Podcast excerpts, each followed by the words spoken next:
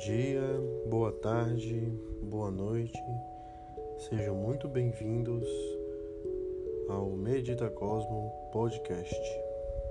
Aqui quem fala é Arthur, seu terapeuta holístico, que trabalha com reiki, com afirmações e pensamentos positivos para melhorar a sua mente e o seu coração te alinhando a seu propósito.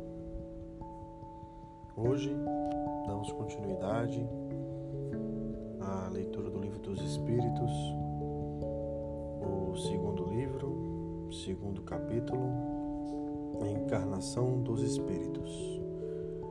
Tópico 1 Objetivo da encarnação.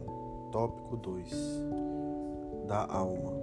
Tópico 3 Materialismo. Muito obrigado por escutar e agora comecemos a leitura. Tópico 1 Objetivo da encarnação. Questão 132 Qual o objetivo da encarnação dos espíritos? Deus lhes impõe a encarnação com o objetivo de fazê-los chegar à perfeição para alguns é uma expiação, para outros é uma missão. Todavia, para alcançarem essa perfeição, devem suportar todas as vicissitudes da existência corporal. Nisto é que está a expiação. A encarnação tem também outro objetivo, que é o de colocar o espírito em condições de cumprir sua parte na obra da criação. Para realizá-la é que, em cada mundo, ele toma um aparelho em harmonia com a matéria essencial desse mundo, cumprindo aí, daquele ponto de vista, as ordens de Deus, de tal sorte que, concorrendo para a obra geral, ele próprio se adianta. A ação dos seres corpóreos é necessária para a marcha do universo, mas Deus, em sua sabedoria, quis que, por essa mesma ação, eles encontrassem um meio de progredir e de se aproximarem dele. É assim que, por uma lei admirável de sua providência, tudo se encadeia, tudo é solidário na natureza. Questão 133. Os espíritos que desde o princípio seguiram o caminho do bem têm necessidade de encarnação? Todos foram criados simples e ignorantes. Instruíram-se nas lutas e tribulações da vida corporal. Deus, que é justo, não poderia fazer alguns felizes sem dificuldades e sem trabalho e, por conseguinte, sem mérito. Mas então, de que serve aos espíritos terem seguido o caminho do bem, se isso não os isenta das dificuldades da vida corporal? Eles alcançam mais depressa o objetivo. Aliás, as dificuldades da vida frequentemente são consequência da imperfeição do espírito. Quanto menos tenha de imperfeições, menos tem de tormentos. Quem não é invejoso, nem ciumento, nem avarento, nem ambicioso, não terá os tormentos que nascem desses defeitos. Tópico 2 Da alma. Questão 134 que é a alma? Um espírito encarnado. Que era a alma antes de se unir ao corpo? Espírito. As almas e os espíritos são, pois, identicamente a mesma coisa? Sim, as almas não são senão os espíritos antes de se unir ao corpo, a alma é um dos seres inteligentes que povoam o mundo invisível. que revestem temporariamente um envoltório carnal para se purificar e esclarecer. Questão 135. Existe no homem outra coisa que a alma e o corpo? Existe o laço que une a alma ao corpo. Qual é a natureza desse laço? Semimaterial, quer dizer, intermediário entre o espírito e o corpo, e necessário para que possam comunicar-se um com o outro. É por esse laço que o espírito atua sobre a, atua sobre a matéria e, reciprocamente, a matéria atua sobre o espírito. O homem é formado assim de três partes essenciais. Primeiro, o corpo ou ser material, análogo ao dos animais e animado pelo princípio vital. Segundo, a alma, espírito encarnado, do qual o corpo é habitação. E terceiro, o princípio intermediário ou perispírito, substância semimaterial que serve de primeiro envoltório ao espírito e une a alma ao corpo. São como no fruto o germe, o perisperma e a casca. Questão 136. A alma independente do princípio vital? O corpo não é senão um envoltório. Repetimos-lo sem cessar. O corpo pode existir sem a alma? Sim. Todavia, desde que cessa a vida do corpo, a alma o abandona. Antes do nascimento, não há ainda união definitiva entre a alma e o corpo. Enquanto que depois dessa união está estabelecida, a morte do corpo rompe os laços que o unem para a alma e a alma o deixa. A vida orgânica pode animar um corpo sem alma, mas a alma não pode habitar um corpo privado de vida orgânica. Que seria o nosso corpo se não tivesse alma? Massa de carne sem inteligência. Tudo o que desejar, tudo o que desejardes, menos um homem. Questão 137. O mesmo espírito pode encarnar em dois corpos diferentes ao mesmo tempo? Não. O espírito é indivisível. Não pode animar simultaneamente dois seres distintos. Questão 138. Que pensar da opinião daqueles que consideram a alma como o princípio da vida material? É uma questão de palavras que não a temos. Começai por vós, entenderdes mutuamente. Questão 139.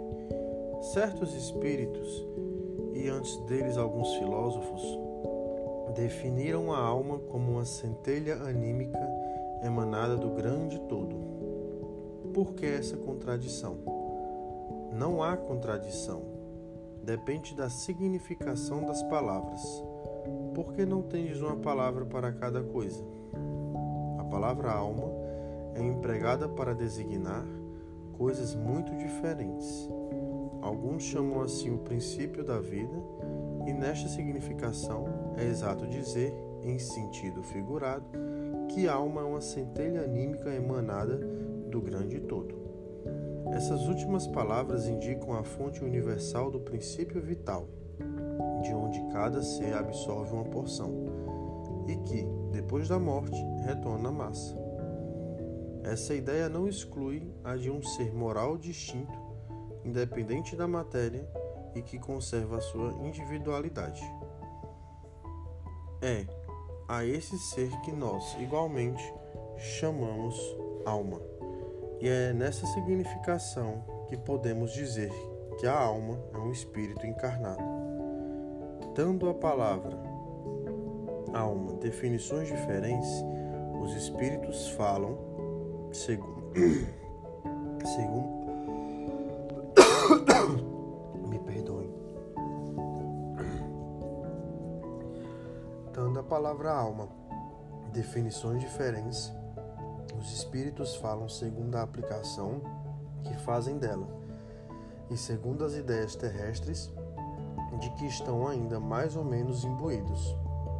Isso decorre da insuficiência da linguagem humana, que não tem uma palavra para cada ideia, tornando-se a fonte de uma multidão de enganos e discussões.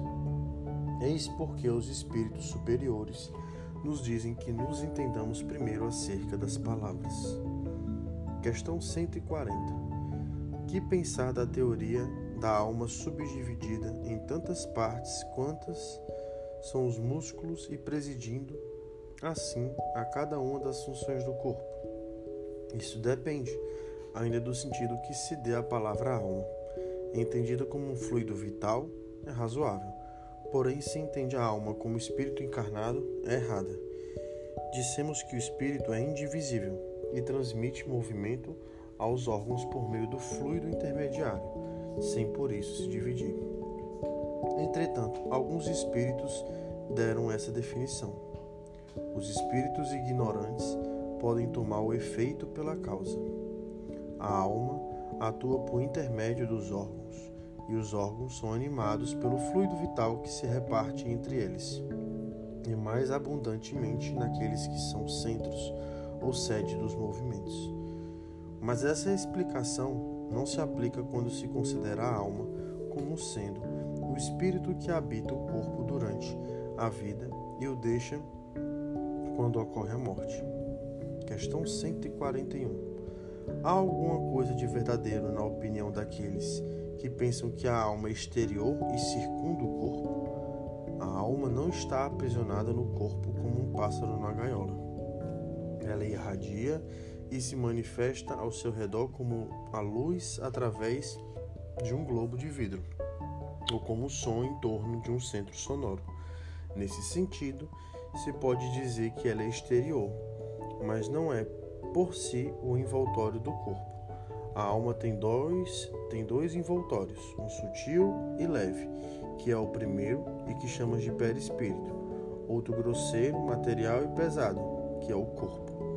A alma é o centro desses envoltórios, como o germe e o núcleo, já o dissemos. Questão 142. Que dizer desta outra teoria segundo a, a qual a alma numa criança se completa a cada período da vida? O espírito é um só e está inteiro na criança como no adulto. São os órgãos ou instrumentos de manifestação da alma que se desenvolvem e se completam é ainda tomar o efeito pela causa. Questão 143. Por que todos os espíritos não definem a alma da mesma maneira? Todos os espíritos não são igualmente esclarecidos sobre essas questões. Há espíritos ainda com limitações que não entendem as coisas abstratas, como, como ocorre entre vós com as crianças.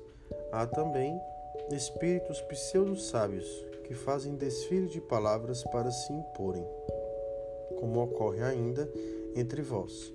Aliás, os próprios espíritos esclarecidos frequentemente podem se exprimir em termos diferentes que, no fundo, têm o mesmo valor, sobretudo quando se trata das coisas que a vossa linguagem é inadequada para exprimir claramente precisam de figuras, de comparações que tomais pela realidade.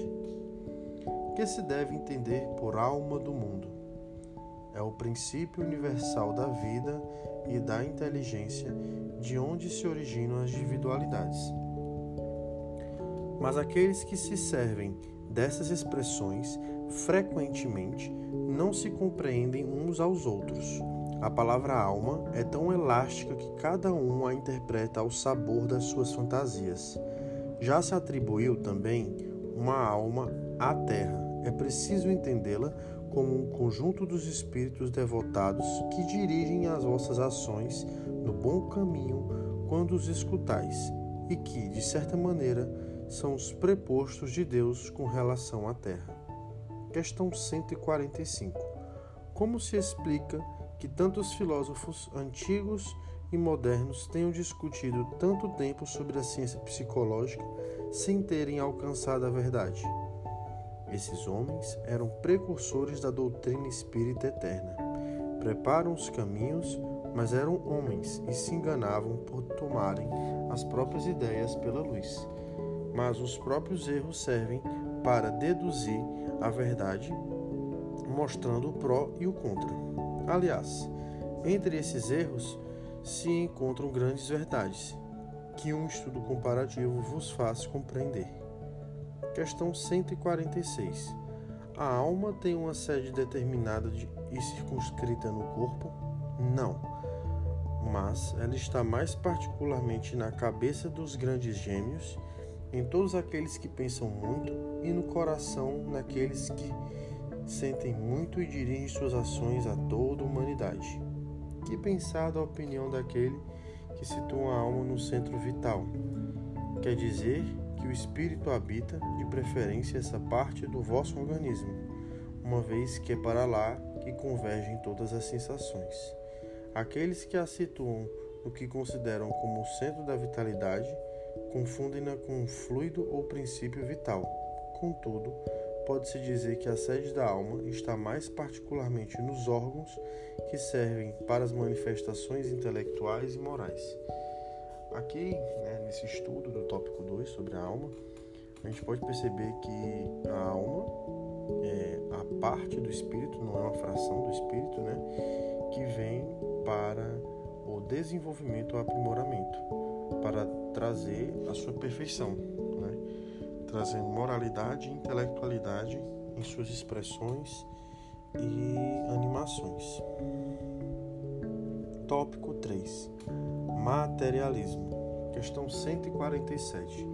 Por que os anatomistas, os fisiologistas e, em geral, aqueles que se aprofundam nas ciências naturais são com frequência levados ao materialismo? O fisiologista narra tudo aquilo que vê, orgulho dos homens que creem tudo saber. Não admitem que alguma coisa possa ultrapassar os seus conhecimentos. Sua própria ciência os torna presunçosos pensam que a natureza não pode ocultar-lhes nada. Questão 148. Não é de lamentar que o materialismo seja uma consequência de estudos que deveriam, ao contrário, mostrar ao homem a superioridade da inteligência que governa o mundo? É necessário concluir que eles são perigosos? Não é verdade que o materialismo seja uma consequência desses estudos. O homem é quem tira deles uma falsa consequência porque ele pode abusar de tudo, mesmo das melhores coisas. O nada, aliás, os amedronta mais do que o demonstram, e os espíritos fortes são, frequentemente, mais fanfarrões que corajosos. No mais das vezes, são materialistas por não terem nada com o que encher o vazio do abismo que se abre diante deles. Mostre-lhes uma âncora de salvação e a ela se agarrarão apressadamente. Por uma aberração da inteligência, há pessoas que não veem nos seres orgânicos senão a ação da matéria a que atribuem todos os nossos atos. Não veem no corpo humano senão a máquina elétrica. Não estudaram o mecanismo da vida senão pelo funcionamento dos órgãos que viram-se apagar. Frequentemente, pela, pela ruptura de um fio e não viram nada mais que esse fio. Pesquisaram se restava alguma coisa e como não encontraram mais que, o, mais que a matéria, que se tornara inerte e não viram a alma escapar-se, não puderam apanhar, concluíram que tudo estava nas prioridades da matéria, e assim, depois da morte, o pensamento se aniquilava. Triste consequência se assim fora porque então o bem e o mal não teriam finalidade. O homem teria razão em pensar só em si mesmo e em colocar acima de tudo a satisfação dos seus prazeres materiais. Os laços sociais se quebrariam e as mais santas afeições se romperiam para sempre. Felizmente, essas ideias estão longe de ser gerais. Pode-se dizer que são muito circunscritas e não constituem mais que opiniões individuais, pois, em parte alguma, ainda se constituíram em doutrina. Uma sociedade apoiada sobre essas bases carregaria em si o germe da sua dissolução e seus membros se entred... Ixi, gente, só um minutinho que essa palavra aqui é nova para mim. Se entredevorariam como animais ferozes. O homem tem instintivamente a convicção de que tudo para ele não se acaba com a vida. Tem horror ao nada e obstina-se inutilmente contra a ideia do futuro. Quando chega o momento supremo, e são poucos os que não perguntam o que vai ser deles, porque a ideia de deixar a vida para não mais retomar tem qualquer coisa de dolorosa. Quem poderia, com efeito, encarar com indiferença uma separação absoluta, eterna de tudo aquilo que amou? Quem poderia ver, sem pavor, abrir-se diante de si o abismo imenso do nada, onde virão, de se, onde virão se dissipar para sempre todas as nossas faculdades, todas as nossas esperanças, e se dizer: O que? Depois de mim nada? Nada mais que o vazio? Tudo acabado para sempre? Ainda alguns dias e minha lembrança terá se apagado da memória daqueles que me, so me sobreviveram, e bem cedo não restará nenhum traço de minha passagem sobre a terra. O bem que fiz será esquecido pelos ingratos a quem eu servi, e nada para compensar tudo isto, nenhuma outra perspectiva que aquela do meu corpo roído pelos vermes. E claramente é isso, né? Não, não, o ser humano não nasceu aqui só para nascer e morrer. Né? O que seria do bem e do mal, da consciência acima de tudo, né? da consciência de nossa existência. Por que, que a gente evoluiu para isso e estamos aprendendo com isso? Que explica também a extrasensorialidade você entrar no ambiente e você poder deduzir que uma pessoa está bem ou não está pelo seu nível de empatia com aquela pessoa. Né? Tente ser carregado alguma coisa para o além-vida. Né? E se não nos cabe explicar, pelo menos tem um estudo para poder orientar, essa é a minha intenção em compartilhar com vocês, né? mas trazer essa reflexão diariamente em nossas atitudes, em nossos pensamentos, em nossos sentimentos. Ao longo desses áudios gravados, vocês vão ver, por isso que eu chamo de leitura comentada, porque eu tento conversar com vocês, né, pelo menos para não ficar muito esticado, mas passar ideias né, e vou sempre reforçar a importância de termos pensamentos e sentimentos positivos, direcionados para o bem, construtivos, benignos e, acima de tudo, que possam reforçar o amor próprio e ensinar aos outros a se amarem, amando a tudo e a todos. Vamos concluir aqui o último parágrafo. Este quadro não tem alguma coisa de apavorante, de glacial. A religião nos ensina que não pode ser assim e a razão nos confirma. Mas esta, essa, esta existência futura, vaga e indefinida, não tem nada que satisfaça o nosso amor pelo positivo, sendo para muitos a origem da dúvida. Temos uma alma, mas o que é a nossa alma? Ela tem uma forma, uma aparência qualquer? É um ser limitado ou indefinido? Alguns dizem que é um sopro de Deus, outros que é uma centelha, outros ainda uma parte do grande todo, o princípio da vida e da inteligência. Mas, de tudo isto, o que aprendemos?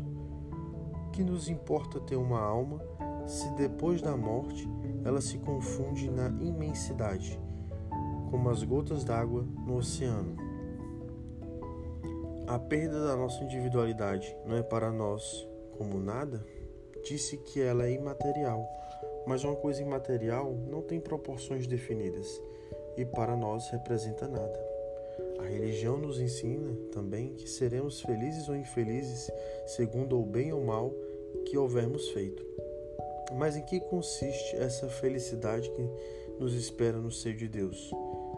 É uma beatitude, uma contemplação eterna sem outra finalidade de cantar louvores ao Criador? As chamas do inferno são uma realidade ou um símbolo? A própria igreja o entende como um símbolo Mas quais são esses sofrimentos? Onde está o lugar de suplício? Numa palavra, o que se faz, o que se vê nesse mundo que nos espera a todos? Disse que ninguém voltou para nos prestar contas. É um erro.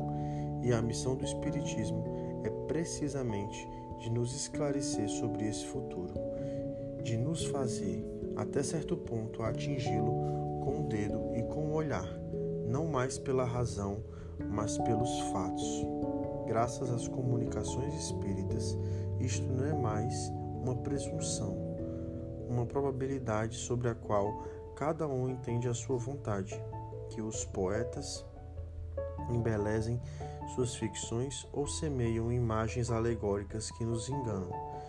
É a realidade que nos apresenta, pois que são os próprios seres do outro mundo que vêm nos descrever uma situação, dizer-nos o que foram e que nos permitem assistir, por assim dizer, a todas as peripécias de sua nova vida.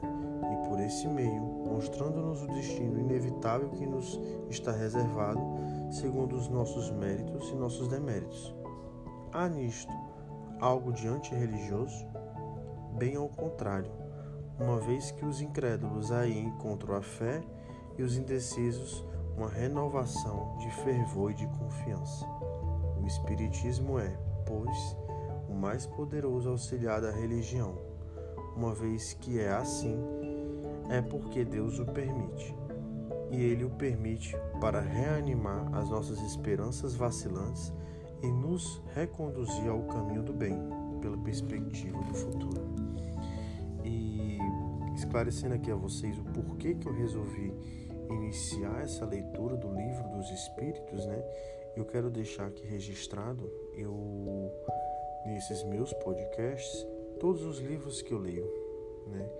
Não só para reforçar o meu estudo e reforçar a minha memória e poder realmente compartilhar meu ponto de vista com vocês, mas para acima de tudo é, eu poder me escutar. Isso aqui, na verdade, começou com o intuito de uma conversa comigo mesmo, né, de compartilhar vários estudos, vários livros. Pretendo posteriormente gravar vários áudios e fazer vídeos no YouTube, porque eu já tenho o costume de assistir vídeos no YouTube de livros completos. E isso sempre me animou. Né? Como aqui fala, a alma vem para se animar. E me anima a leitura, o compartilhamento da, da leitura, ensinar as pessoas os conhecimentos de maneira geral. Né? Não tenho formação acadêmica, mas tenho formação em cursos de, de terapia holística desde os meus 16 anos. Shiatsu, reiki, o reiki nível 1, nível 2, nível 3, curso de radiestesia, curso de hipnose e sou autodidata em outros conteúdos, como a Ayurveda, como a acupuntura, o Duin. O Duin eu estudo desde pequeno porque eu tinha um parente que ele sempre aplicava em mim e me ensinava o Tai Chi, é, artes marciais de maneira geral e meditação e a própria atenção plena foi sempre estudando e me dedicando a tudo isso. E a minha missão aqui com vocês, além de deixar tudo isso registrado, é poder acalentar e tentar ajudar vocês de alguma maneira, é, compartilhando esses conhecimentos e podendo prestar meu serviço a vocês. Então eu quero que podem contar comigo hoje e sempre, certo? Muito obrigado por escutar até agora aqui, né? 30 minutos de áudio né? gravados no podcast. Vou tentar reforçar essa mensagem em todos os podcasts, mas eu também, após a leitura, eu fico muito reflexivo né, sobre todo esse conteúdo e como eu posso praticá-lo no meu dia a dia. E quero trazer essa reflexão para vocês, né, de se for para se apegar a algum tipo de religião, eu falo para as pessoas que minha religião é o amor.